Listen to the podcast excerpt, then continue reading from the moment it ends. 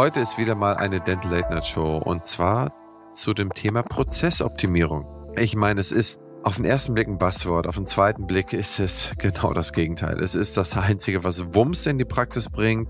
Es ist das, was es schafft, mit äh, knappen Ressourcen wertvoll umzugehen, um am Ende des Tages einen besseren Output zu haben. Und ja, wir haben da so ein paar Thesen aufgestellt. Heute ist Dr. Stefan Helker der Host, der die Thesen vorbereitet hat. Wir gehen auf diese drei Thesen ein und stellen da Vergleiche her, ziehen Analogien, versuchen zu überzeugen, mit gewissen Sachen anzufangen und was das schlussendlich mit dem Mitarbeiter zu tun hat und wo man den auch aktiv in der Rolle braucht, stets mitzudenken und sich da weiterzuentwickeln und das nie aufzuhören.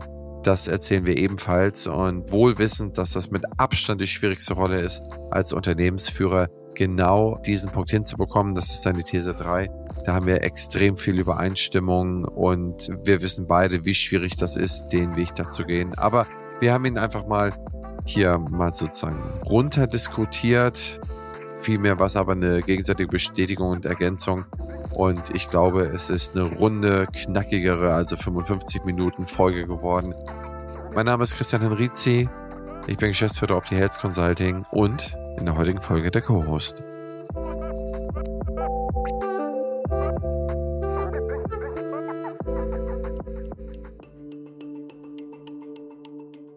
Ja, wir haben heute ein cooles Thema. Ich mag dieses Thema sehr. Ich habe es früher gehasst, als ich noch jünger war. Jetzt, wo ich älter bin und weiß, wie wertvoll das ist, finde ich es total geil. Es geht um Prozesse, es geht um Prozessoptimierung.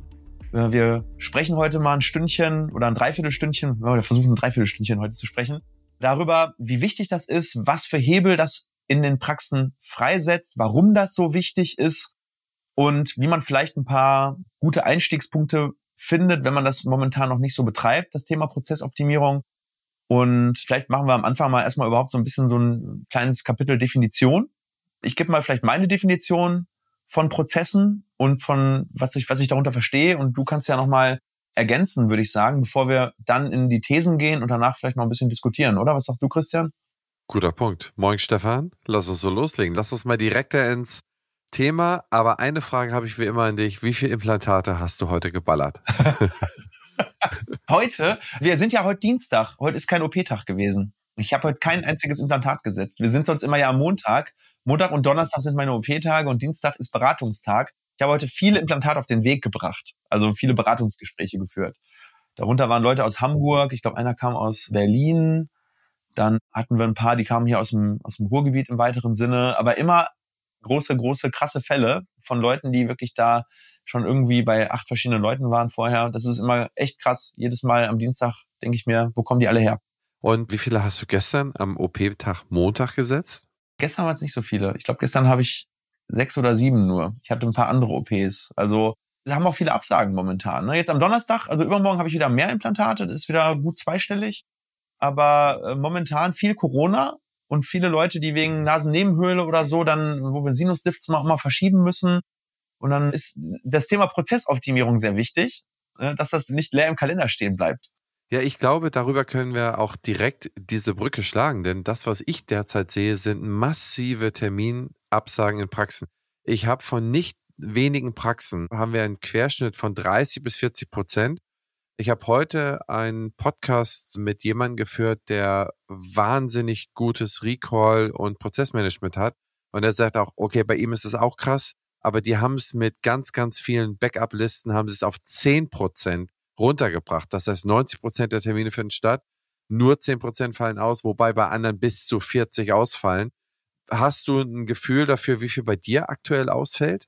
Ja, also ich würde sagen, ein bisschen mehr als 10 schon, deutlich weniger als 20, würde ich sagen. Also wir messen ja die Zeit nicht in Anzahl der Termine, sondern wie viel Behandlungszeit ausfällt. Das heißt, ein, zwei Stunden Termin, der abgesagt wird, zählt natürlich das Zwölffache von einem 10-Minuten-Termin. Wir messen es wirklich eigentlich so, dass wir sagen, wir haben die angebotene Behandlungszeit, sagen wir mal 1000 Stunden, dann haben wir die stattgefundene Behandlungszeit, sagen wir mal 850, dann wäre da die Ausfallquote oder die Nichtbehandlungsquote. Da hast du ja noch Absagen, dann kannst du ja noch sagen, okay, das ist gar nicht bestellt worden, also die Nichtauslastung.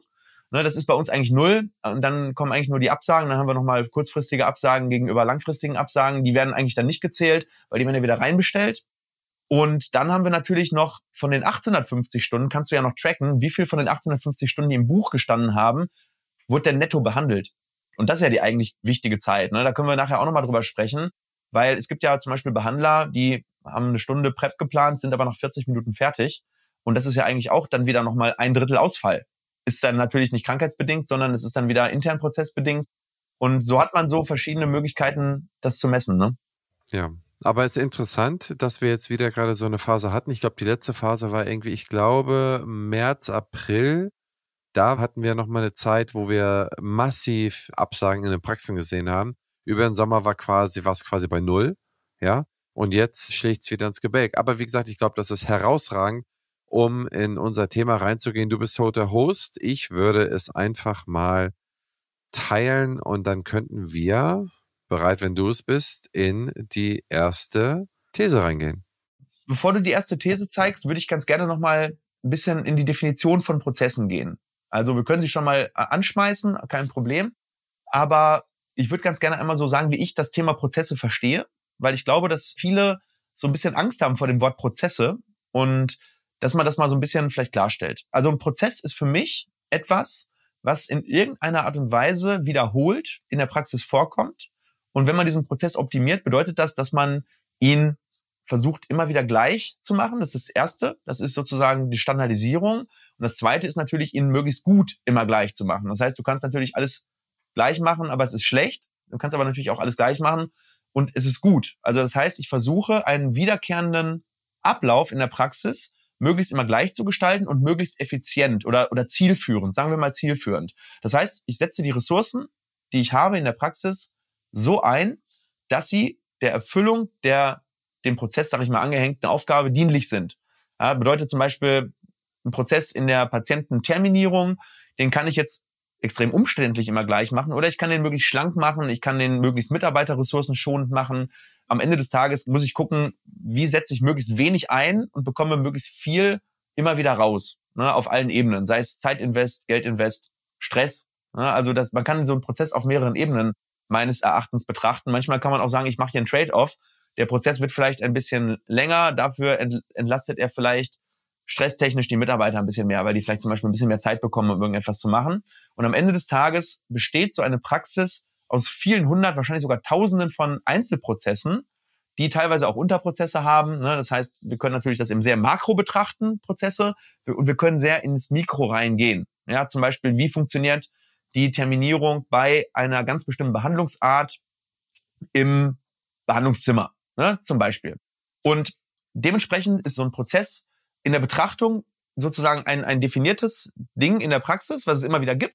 Aber die Prozesse spielen natürlich auch untereinander einander zu. Das heißt, es gibt auch Prozessketten. Ne? Zum Beispiel fängt ein Prozess, nennen wir mal im Marketing an. Du hast einen Prozess, dass jemand deine Ad sieht im Internet. Wie funktioniert das dann? Und dann werden die Prozesse immer weiter übergeben. Ne? Im Funnel, dann irgendwann landet das in der Praxis, am Telefon, dann kommt der Patient irgendwann in der Praxis rein, dann kommt er irgendwann in das Zimmer, dann gibt es einen Behandlungsablauf. Das heißt, es gibt Prozessketten und die hängen miteinander zusammen. Das heißt, wenn zum Beispiel irgendwo am Anfang der Prozesskette etwas schiefläuft, kann sich das auf spätere Prozesse in der Kette halt auswirken. Und das ist so ein bisschen meine Definition von Prozessen und meine Betrachtungsweise, wie ich auf das Unternehmen Zahnarztpraxis drauf gucke, wenn ich versuche, Prozesse zu optimieren. Das heißt, auf der einen Seite, wie kriege ich etwas standardisiert und auf der anderen Seite, wie schaue ich auf die richtigen Teile des Prozesses, weil manchmal passieren eben Fehler früher und sie äußern sich aber viel, viel später in der Prozesskette.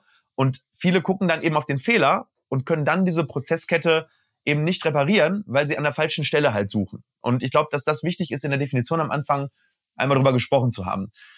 Was sagst du dazu? Das hast du gut beschrieben. Also der wichtige Punkt aus meiner Sicht ist da, dass man Abläufe sieht. Das heißt, die Vokabelabläufe. Was ist der Ablauf in der Patientenaufnahme, in der Patientenüberführung ins Wartezimmer, aus dem Wartezimmer ins Behandlungszimmer. Das sind alles sozusagen Ablaufschritte, die dann nachher in diesem großen Prozess zusammengefasst sind. Und wir verwalten ja in der Praxis knappe Ressourcen. Ja? Beispielsweise Behandlungsstühle, beispielsweise Mitarbeiter. Ne? Und diese knappen Ressourcen kombinieren wir miteinander um sie mit dem Ablauf nicht zu sehr zu stressen, sondern bestmöglich einzusetzen. Und letztendlich wirtschaftlich handeln sind immer zwei Dinge. Ich habe einen Mangel, den ich erfüllen muss. Ne? Also ich habe ein Ziel, ein Mangel, ich habe ein Bedürfnis, was ich erfüllen muss. Und ich handhabe knappe Ressourcen. Wenn ich keine knappen Ressourcen hätte, wenn ich 1000 Partnerstühle hätte, 10.000 Mitarbeiter, dann könnte ich sagen, ey, macht alles, was ihr wollt. Es kommt auf nichts an. Und Wirtschaften, diese zwei Faktoren bringt man zusammen und dann versucht man, das immer besser zu machen. Und ich glaube, den Edge, den ich da noch ranbringen wollte und würde, ist, dass das nie aufhört. Ja, das heißt, das, was du heute am Dienstag, den, keine Ahnung, 21.11. als idealen Prozess betrachtest, der kann morgen schon nicht mehr ideal sein und in drei Wochen schon mal erst recht nicht mehr ideal, aber er kann auch noch in zwei Jahren tiptop sein. Das hängt halt auch von deinen Werkzeugen ab, die du zur Verfügung hast. Du kannst investieren, dadurch bekommst du bessere Werkzeuge und mit denen bist du produktiver.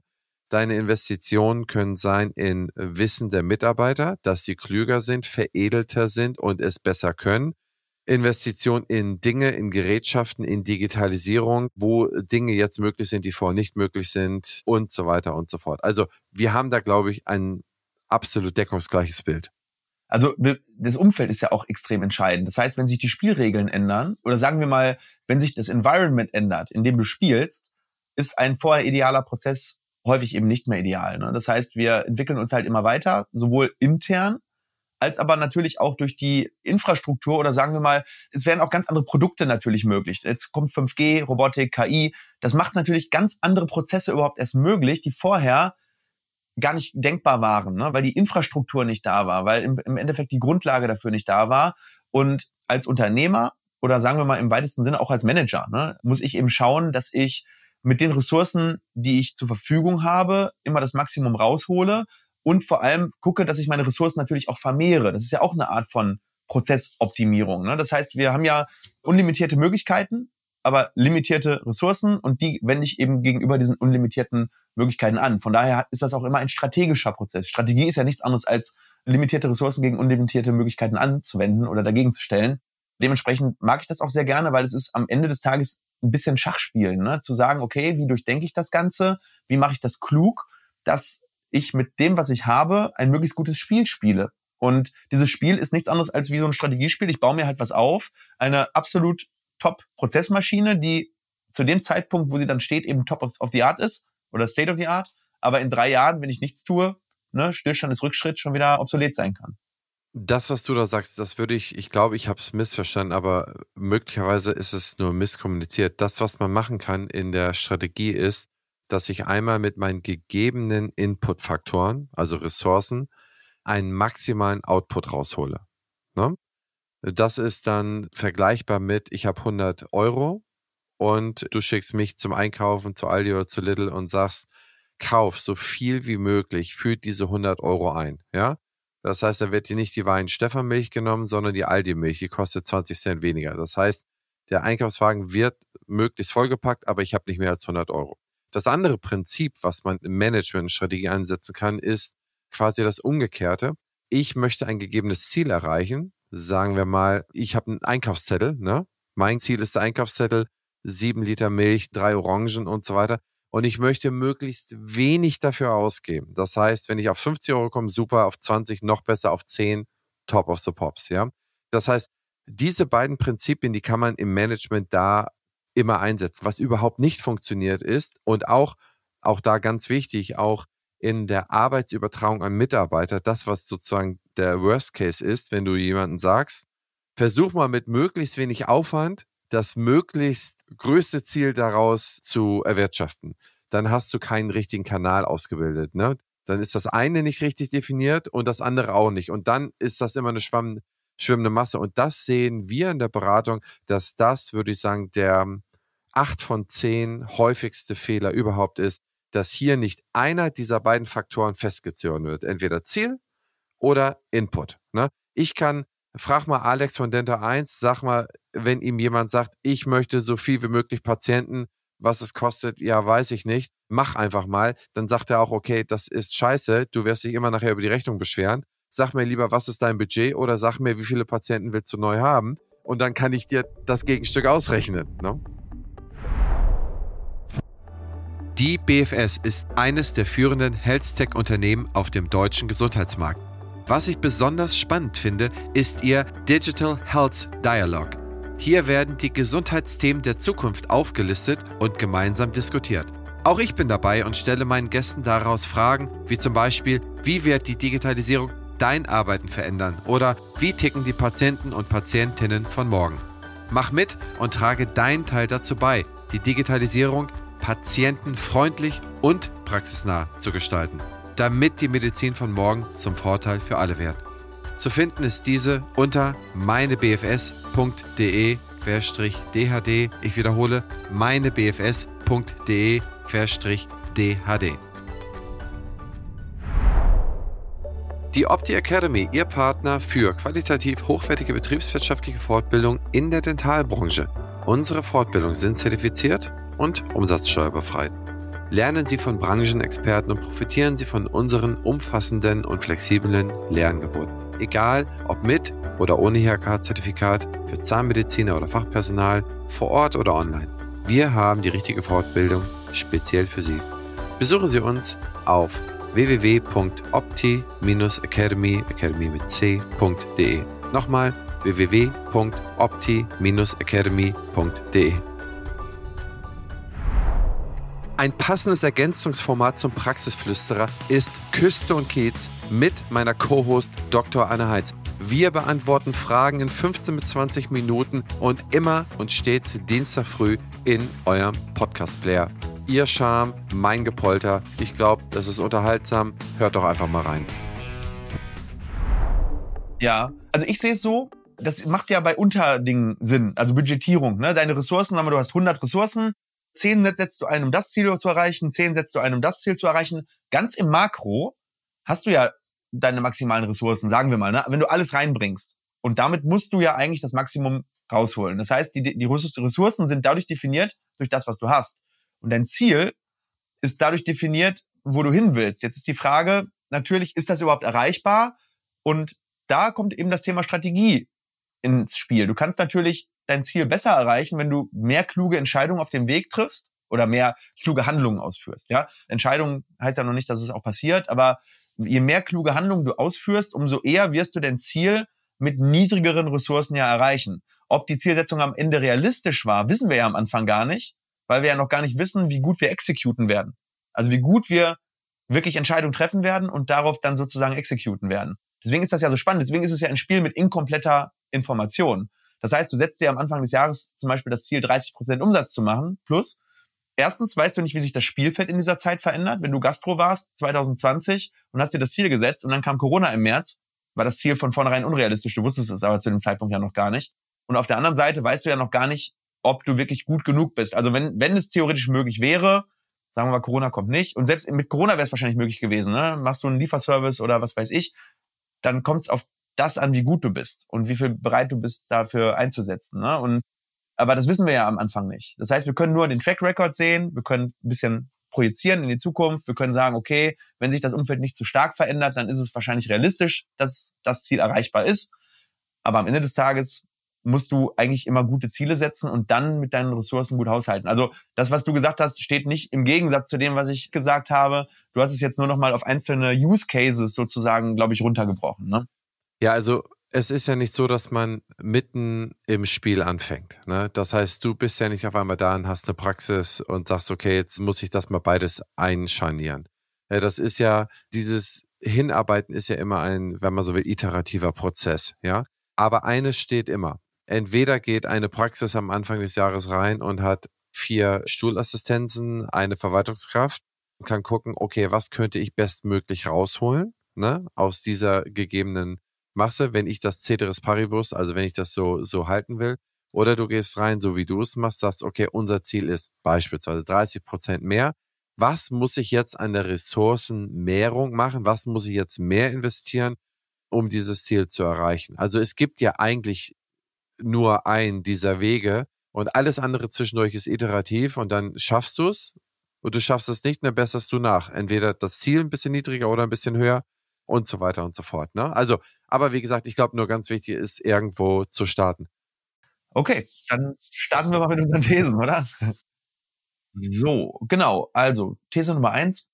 Praxen, die aktive Prozessoptimierung betreiben, sind insgesamt GKV-Kürzungen gegenüber weniger anfällig, haben höhere Stundensätze und erzielen signifikant höhere Gewinne. Ja, ich würde sagen, ich starte mal mit ein paar Worten dazu. Wir haben ja jetzt mal überlegt, wie können wir das Ganze ein bisschen greifbarer machen. Ja, also vor allem auch so ein bisschen praktikabler.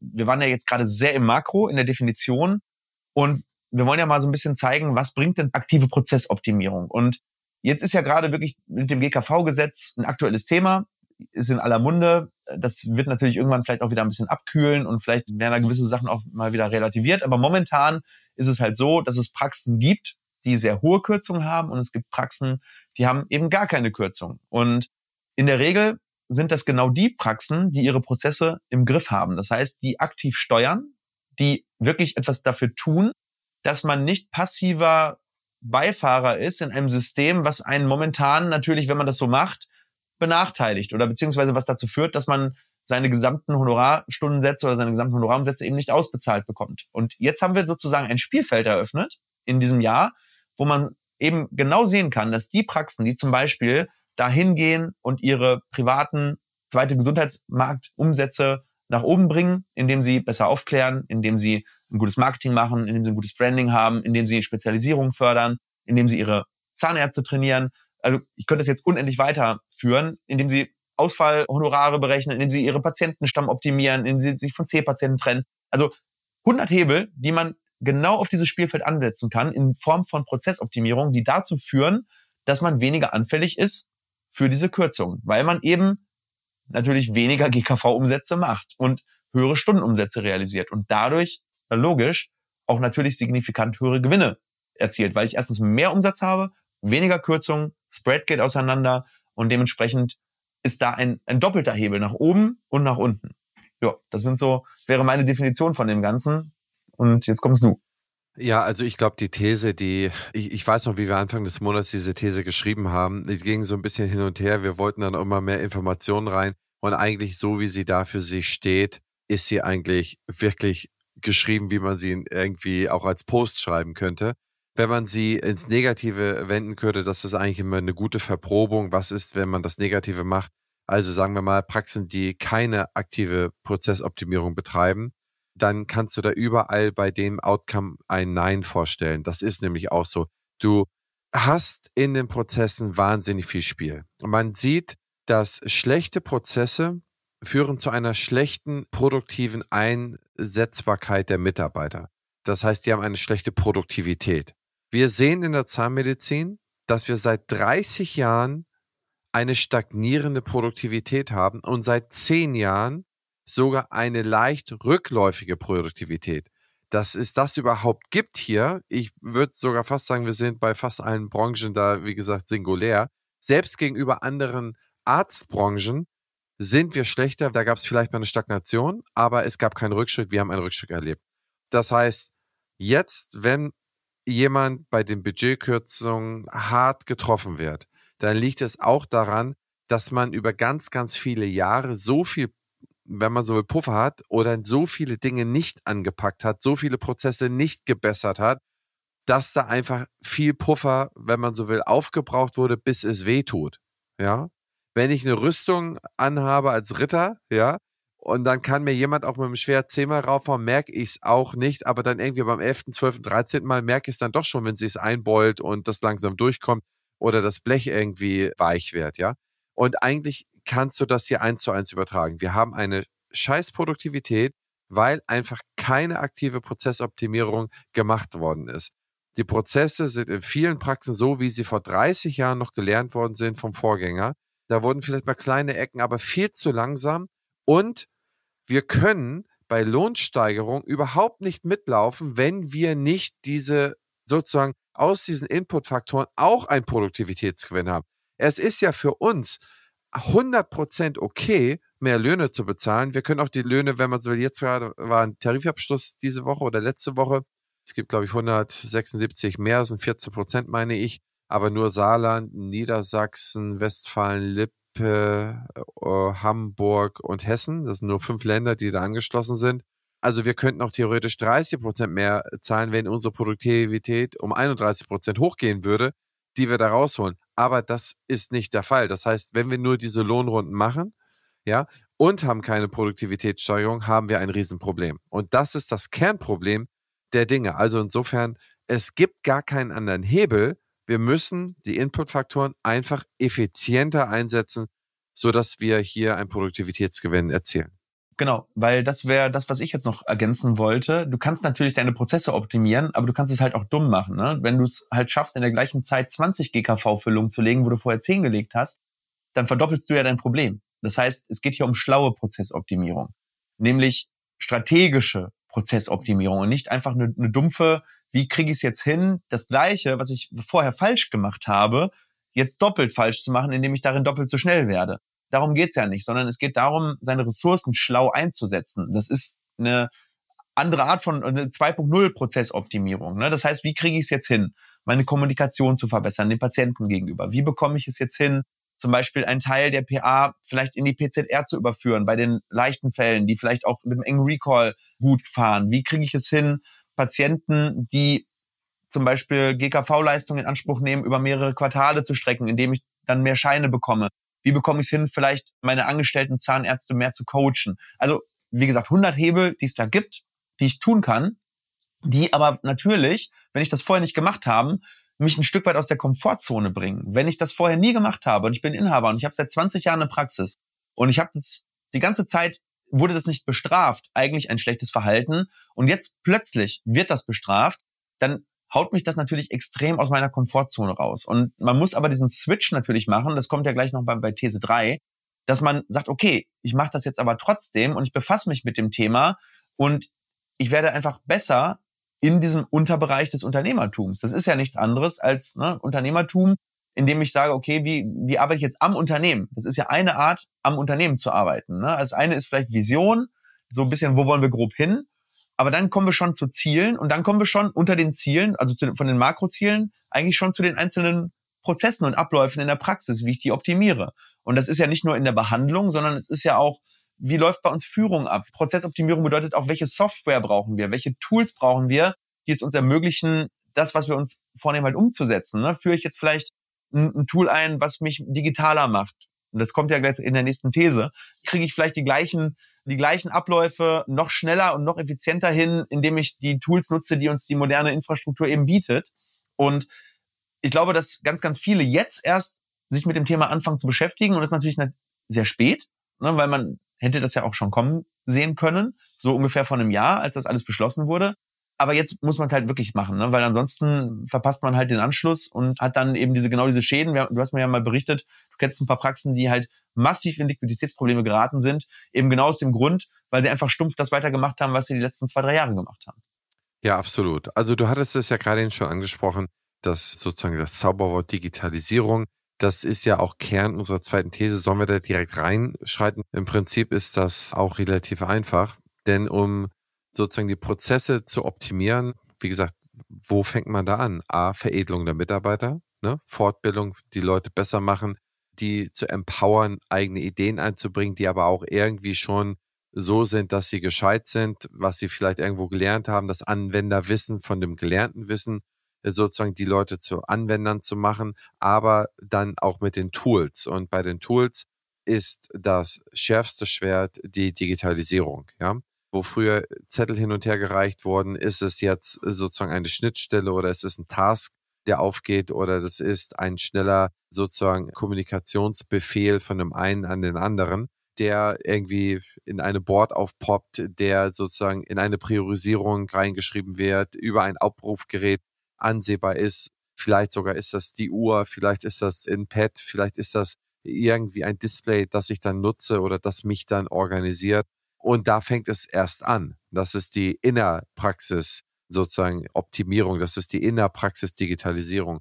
Dann ist der Austausch mit weiteren Stakeholdern wie dem Labor, wie dem Patienten, welche Unterschriften muss man sich besorgen, welche braucht man sich nicht besorgen, welche Rechnungen müssen geschrieben werden, wohin müssen sie geschrieben werden, wie werden die gebucht, wie wird überprüft, ob das übereinstimmt, sind irgendwelche overdue, das heißt sind überfällig, was muss da gemacht werden. An jeder dieser Prozessschritte hast du jemanden sitzen. Fangen wir beim letzten an. Alles ist durch bei dir. Implantat ist gesetzt, Rechnung ist raus. Du persönlich, Stefan Helker, weißt 100% nicht, ob der Kunde, also persönlich nicht, ob der Kunde bezahlt hat. Du verlässt dich drauf, dass dieser Prozess des Geldeintreibens, sozusagen des Collectings, ja, dass der vernünftig erfolgt ist. Und dann macht es vielleicht der Steuerberater, macht das Bahnwesen, aber vielleicht macht es doch deine Buchhaltung. Und wie effektiv macht es deine Buchhaltung? Brauchst du da für deine Praxis drei Leute, die das machen, oder kriegt das eine 450 Euro Kraft hin mit guten Tools, mit einer guten Vorbereitung? Und jetzt kann man jeden einzelnen Bereich durchgehen. Die Leute, die sozusagen beide Augen zumachen, die bezahlen jeden Monat anderthalbtausend Euro an den Steuerberater und der macht das mit. Aber der hat auch wahrscheinlich, wenn er gut organisiert ist, Tools, sodass ihm dieser Prozess 200 Euro kostet oder weniger. Hat er keine Tools, kann es auch sein, dass es ihm 1400 Euro kostet oder 1480 und er macht mit dir keinen Cent Gewinn. Ja, weißt du, das heißt, das geht ja über dich hinweg auch zu deinen Stakeholdern. Dasselbe mit dem Labor, mit deinem Human Resource Management, wo wir ja schon mal drüber gesprochen haben in einer anderen Folge, wie du da die Prozesse mit der Software organisiert hast. Wareneinkauf und so weiter und so fort. Das heißt, das ist alles sozusagen eine Struktur, die musst du übereinbringen und ich mag mir gar nicht mehr vorstellen, wie das ineffektiv läuft. In der Zahnarztpraxis weiß ich, dass es ineffektiv läuft, weil man sich sehr viel von Dienstleistern einkauft theoretisch überbezahlt und eigentlich gar keinen Produktivitätsgewinn hat. Bei, beste Beispiel dafür, das allerbeste, was es gibt, ist der Steuerberater. Das sind wirklich massive Kosten. Wenn der Steuerberater es halt nicht drauf hat, dann macht er noch nicht mal mit dir Gewinn. Aber wenn er es drauf hat, dann, dann hat er eine Rohmarge von 80, 90 Prozent. Ja, ich finde das super, dass du das so sagst. Im Endeffekt muss man sich ja überlegen, derjenige, der eine Dienstleistung oder einen Arbeitsschritt am günstigsten anbieten kann, kann mit anderen Leuten, die es eben nicht so günstig können, Marge machen. Ne? Dann wird es plötzlich zu einem Produkt. Ja, der Steuerberater macht es öfter. Er hat wahrscheinlich Leute, die den Prozess schneller können, selbst wenn die gleichen Tools verwendet werden. Also das, da kommt dann seine Analogmarge her.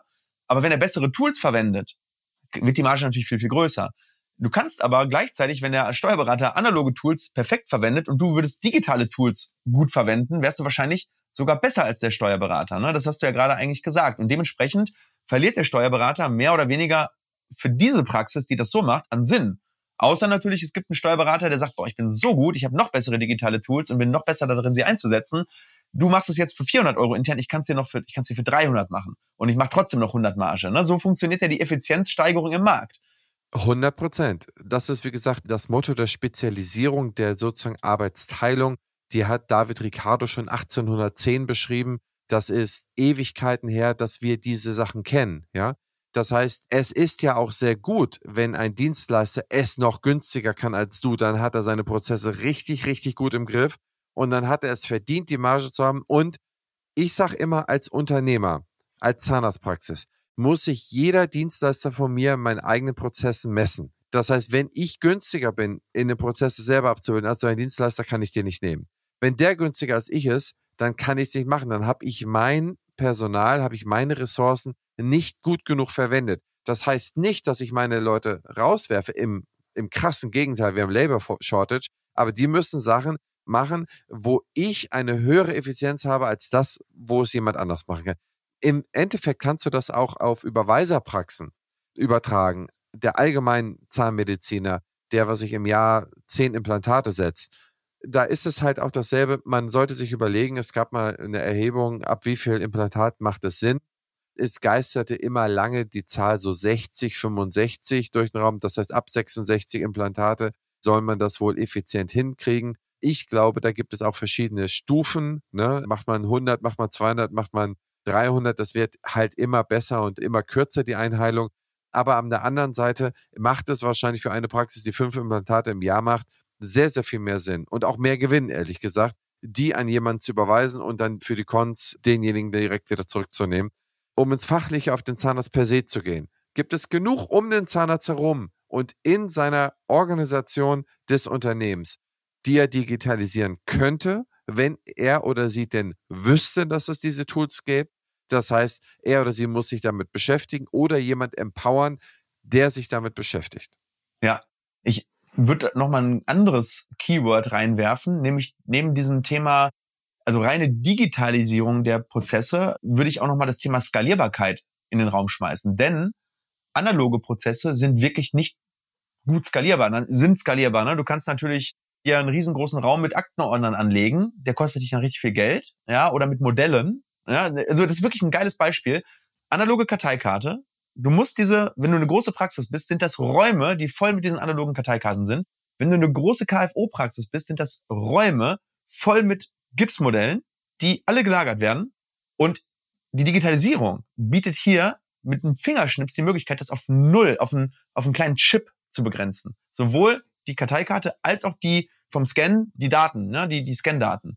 Und so ist das bei ganz, ganz vielen Sachen. Ne? Das ist beim Wiki so, das ist beim QM so, das ist beim gesamten Marketing so. Das ist mit zum Beispiel, was ist eine Webseite? Ne? Normalerweise könntest du auch jedem eine Broschüre schicken, wo das alles drin steht. Die Webseite ist ja auch schon ein Digitalisierungsprozess. Die ganze Kommunikation nach außen, das Recall, ja, entweder tausend Briefe packen oder auf den Knopf drücken und tausend E-Mails verschicken. Das heißt, ich habe durch die Digitalisierung einen unglaublichen Skalierungshebel, der, der umso mehr wirkt, je größer ich natürlich auch werde und dementsprechend, je größer eine Praxis ist, umso mehr profitiert sie natürlich auch von der Digitalisierung. Also würde ich zumindest so sagen, weil allein diese Managebarkeit von großen Einheiten wäre ohne Standardisierung, Digitalisierung und ohne die ganzen Tools, von denen du ja gerade gesprochen hast, gar nicht möglich. Nicht umsonst erwächst ja jetzt ein riesengroßer Markt, weil wir dürfen ja jetzt plötzlich größere Praxen betreiben. Einmal aufgrund der rechtlichen Basis, weil wir jetzt MVZs haben oder mehr angestellte Zahnärzte anstellen dürfen. Und dann natürlich auf der Kommunikationsbasis, dass wir natürlich für unsere Dienstleistungen Werbung machen können und dementsprechend die Praxen, die besser kommunizieren, schneller wachsen. Das hatten wir ja in einer der letzten Folgen mal. Und dementsprechend entstehen durch den semifreien Markt natürlich auch größere Einheiten und die profitieren natürlich überproportional stark von den ganzen Tools in Form von Software und Digitalisierung und so weiter. Und dementsprechend können trotzdem diese Einheiten wachsen. Also wer damals mit einer analogen Karteikarte, mit Gipsmodellen in der Praxis, gar nicht so richtig möglich gewesen. Ne? Du hättest dir irgendeine Lagerhalle mieten müssen, äh, um eine Praxis mit, weiß ich nicht, 30 KFO-Leuten zu machen. Das geht ja nicht so einfach. Ne? Und dementsprechend können wir trotzdem auf relativ kleinem Raum sehr viel komprimieren, sehr viel Wissen, sehr viel Know-how, sehr viele Daten und unsere Einheiten einfach viel, viel effizienter betreiben und das alles nur aufgrund der Digitalisierung. Check. Check. Ja, dann lass uns doch in die letzte These gehen. Nachhaltige Prozessoptimierung muss in den Köpfen der Mitarbeitenden anfangen. Change Management, da die Prozesse ständig verbessert werden müssen. Dahinter steht natürlich, dass Prozessoptimierung wirklich etwas ist, was auch eine Mindset-Sache ist. Denn wenn ich vom Kopf her sage, alles gut wie es ist, werde ich nicht anfangen zu optimieren. Und ich muss eigentlich so eine stetige Unzufriedenheit entwickeln. Ich nenne das immer so, so ein bisschen immer so mal gucken, wo könnte man noch ein Schräubchen drehen. Wenn man dieses Mindset halt entwickelt, dann wird man auch stetig an den Prozessen seiner Praxis arbeiten. Ich glaube, die Leute, die sehr selbstzufrieden sind und sagen, es reicht mir so und das wird schon noch irgendwie gehen. Ich glaube, dass das so ein Approach ist, der dazu führt, dass die Praxen eher rückschrittig werden. Ne? Das reicht ja, dass du langsamer wächst, als die Welt sich weiterdreht. Ne? Und du musst halt eigentlich den Anspruch haben, schneller zu wachsen, als die Welt sich weiterdreht. Dann betreibst du erst eigentliche Prozessoptimierung. Denn dann verbesserst du dich relativ gesehen zum Markt. Und das ist ja eigentlich das Ziel, nicht nur zu verwalten oder, oder nur einen minimalen Rückschritt zu haben. Du hast ja auch das Thema, dass man ab 50 nicht mehr investiert und dann irgendwie die Praxis an Wert verliert, weil eben nicht mehr investiert wird. Und Investitionen meinst du ja sicherlich auch nicht nur in Gerätschaften, sondern auch eben in die Prozesse, in die Mitarbeitenden. Und ich glaube einfach, dass ganz, ganz viele irgendwann sagen, ich bin satt, ich optimiere das nicht mehr und das ist ein großer Fehler, ne? weil ich möchte ja irgendwann auch mal etwas hinterlassen, vielleicht auch meine Praxis nochmal profitabel veräußern und vor allem auch etwas tun, um die Zahnmedizin in Deutschland weiterzubringen. Denn wir haben immer höheren Behandlungsbedarf. Wir haben immer weniger Leute, die Leistung erbringen, weil viele gehen in Rente. Ne? Wir haben ein Demografieproblem. Also kann das Ganze nur über eine Effizienzsteigerung gehen. Und Effizienzsteigerung bedeutet ja nichts anderes als Prozessoptimierung. Und das muss ich im Kopf verstehen, dass ich sage, okay, ich möchte meine Prozesse optimieren. Das ist natürlich kein Selbstzweck, sondern ich will bessere Ergebnisse, ich will eine bessere Zahnmedizin machen und ich möchte natürlich eben auch vielleicht unabhängig werden von den GKV-Sachen und so weiter. Und dementsprechend muss es erstmal im Kopf Klick machen. Und wenn es bei mir im Kopf Klick macht, dann erst dann kann ich ja den anderen, die mitarbeiten an den Prozessen, den Mitarbeitenden, meinen Mitarbeitenden, das auch nach unten oder in der Prozesskette weitergeben, weil am Ende des Tages ist es Leading by Example. Und wenn der Chef oder der Inhaber oder wer auch immer die Praxismanagerin es nicht vormacht und nicht vorlebt, dann werden auch die Mitarbeitenden nicht an den Prozessen arbeiten. Und das ist am Ende des Tages das Entscheidende, weil die Prozesse werden ja an der Wertschöpfung optimiert. Also am, im Behandlungszimmer, am Empfang, im Marketing. Und da findet ja dann wirklich diese, diese Optimierung statt. Und wenn ich das nicht im Kopf begreife und das dann weitergebe, dann habe ich eine schwere Zeit, glaube ich. Ja, man könnte auch sagen, dass das Bild ist doch dasselbe, wenn die Welt beispielsweise stehen bleibt oder beziehungsweise sich sogar rückwärts dreht. Das heißt, auch wenn alles schrumpft und ich bleibe nur stabil, auch dann habe ich sozusagen meine, meine Klasse outperformed. Und das ist sozusagen die relative Besserung, ja. Das heißt, in unserem Markt ist die durchschnittliche ja, Besserung sehr, sehr träge. Das heißt, bei uns im Markt überhalb der Linie zu sein und besser zu sein, das ist gar nicht so schwer. Ja?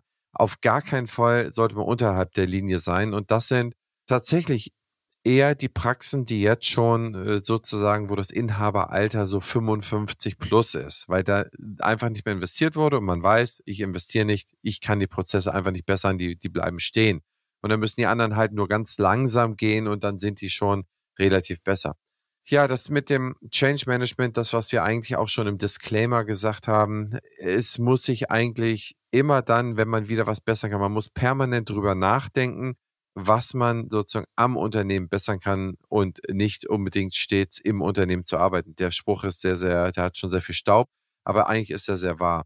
Das heißt, man muss irgendwie die Möglichkeit haben, A, die Betriebsblindheit zu verhindern, dass man sagt, okay, es läuft doch so gut und man ist manchmal überrascht, wenn man nochmal irgendwo anders hospitiert oder sieht, okay, die haben da einen ganz besonderen Kniff gefunden, wie man dies oder jenes macht, da muss ich mich unbedingt mal reinknien und das machen.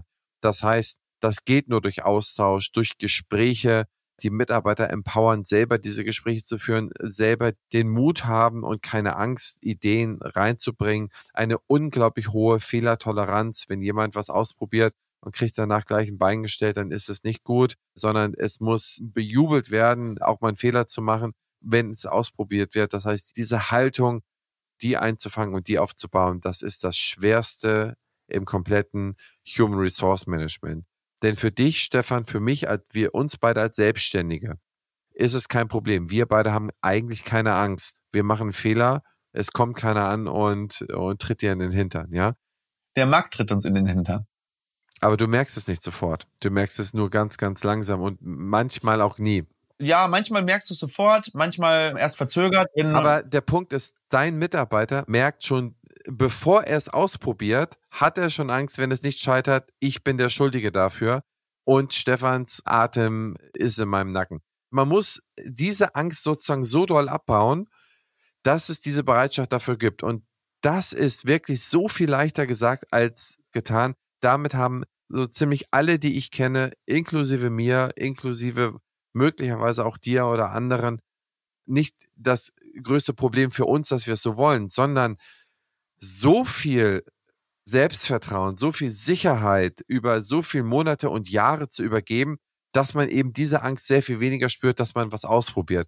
Und wenn das angekommen ist, dann mache ich mir über jede Organisationseinheit gar keine mehr Gedanken mehr, denn dann läuft es eigentlich ganz automatisch. Keiner hat mehr Angst, es wird ausprobiert, es werden Fehler gemacht, die werden toleriert, die werden bejubelt sozusagen, es wird beim nächsten Mal besser. Wenn man das erreicht hat, dann ist es sozusagen eine gut geölte Maschine.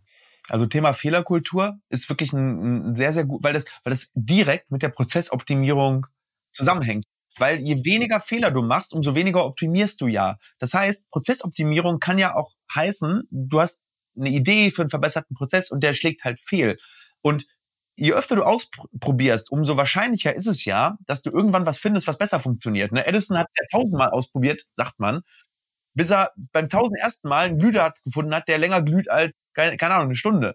Und hätte er von Anfang an aufgegeben mit der Prozessoptimierung, weil nichts anderes war das ja, dann hätten wir heute keine Glühbirne. Ja, vielleicht hätte es jemand später erfunden. Aber dann wären wir jetzt, weiß ich nicht, vielleicht zehn Jahre später in unserer Entwicklung. Und diese Fehlerkultur ist so unfassbar wichtig, denn wenn Mitarbeitende keine Angst davor haben müssen, also was, was ich nicht meine, ist natürlich aus Fehlern nicht zu lernen. Stefan, ganz eindeutig, wir können einen Punkt machen, 100 Prozent, um das nochmal zu unterstreichen.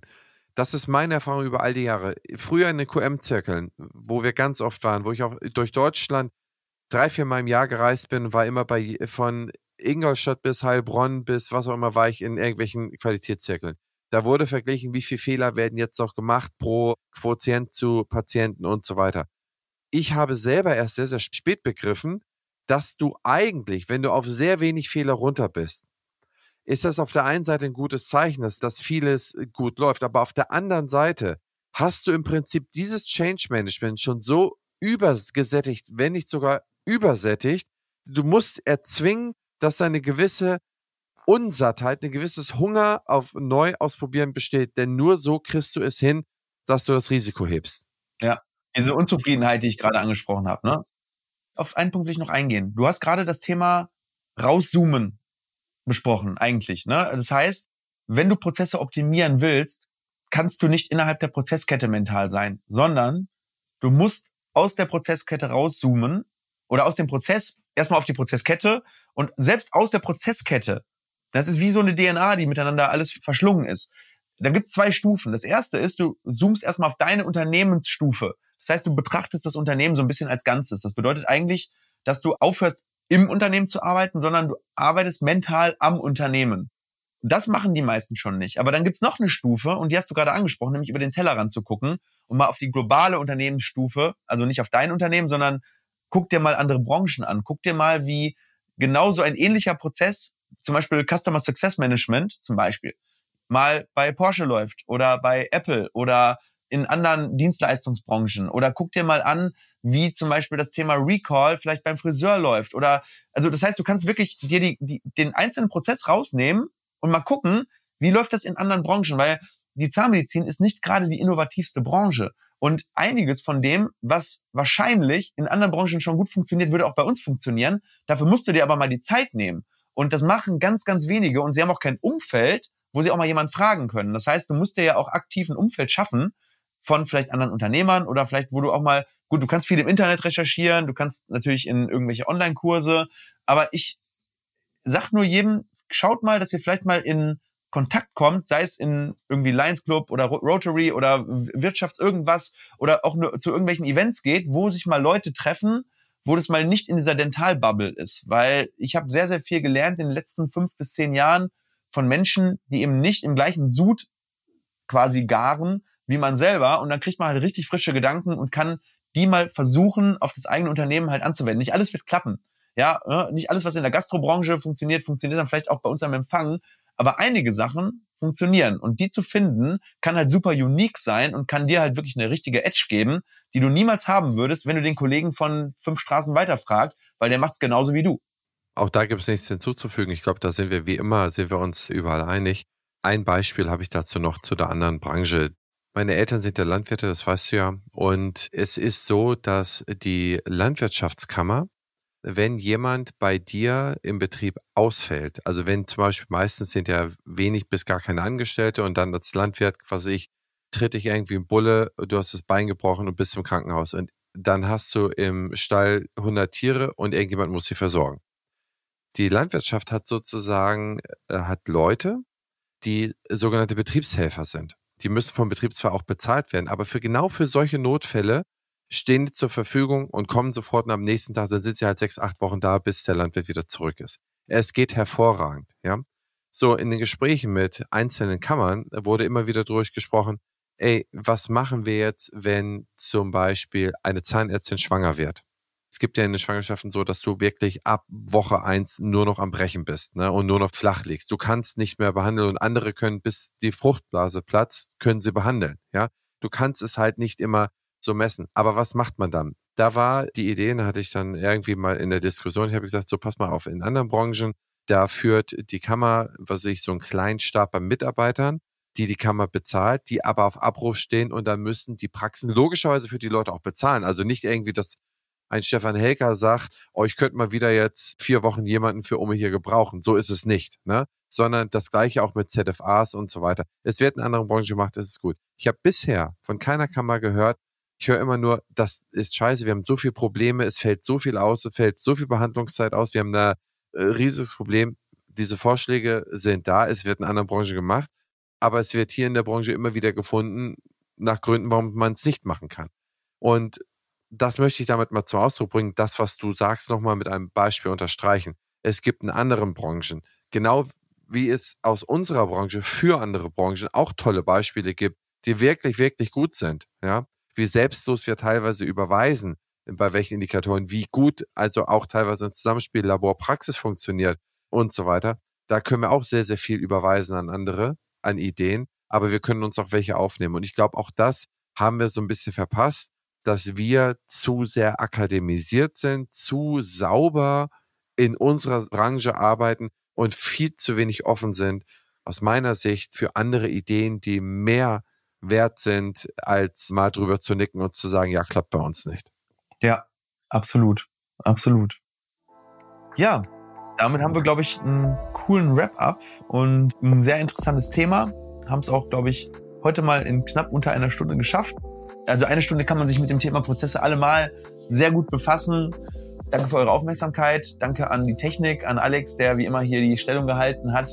An alle auf deiner Seite von Opti, die dafür gesorgt haben, dass alles pünktlich wie starten konnte und pünktlich enden konnte. Ja, Christian, dann gebührt dir das letzte Wort. Stefan, vielen Dank. Wenn euch das gefallen hat, gebt uns doch ein paar Sterne bei Spotify oder iTunes und bleibt dran. Bis später, ihr und euer Christian Henrizi. Dieser Podcast ist eine Produktion der Opti Health Consulting GmbH. Inhalt und Redaktion unterliegen der Verantwortung von Opti.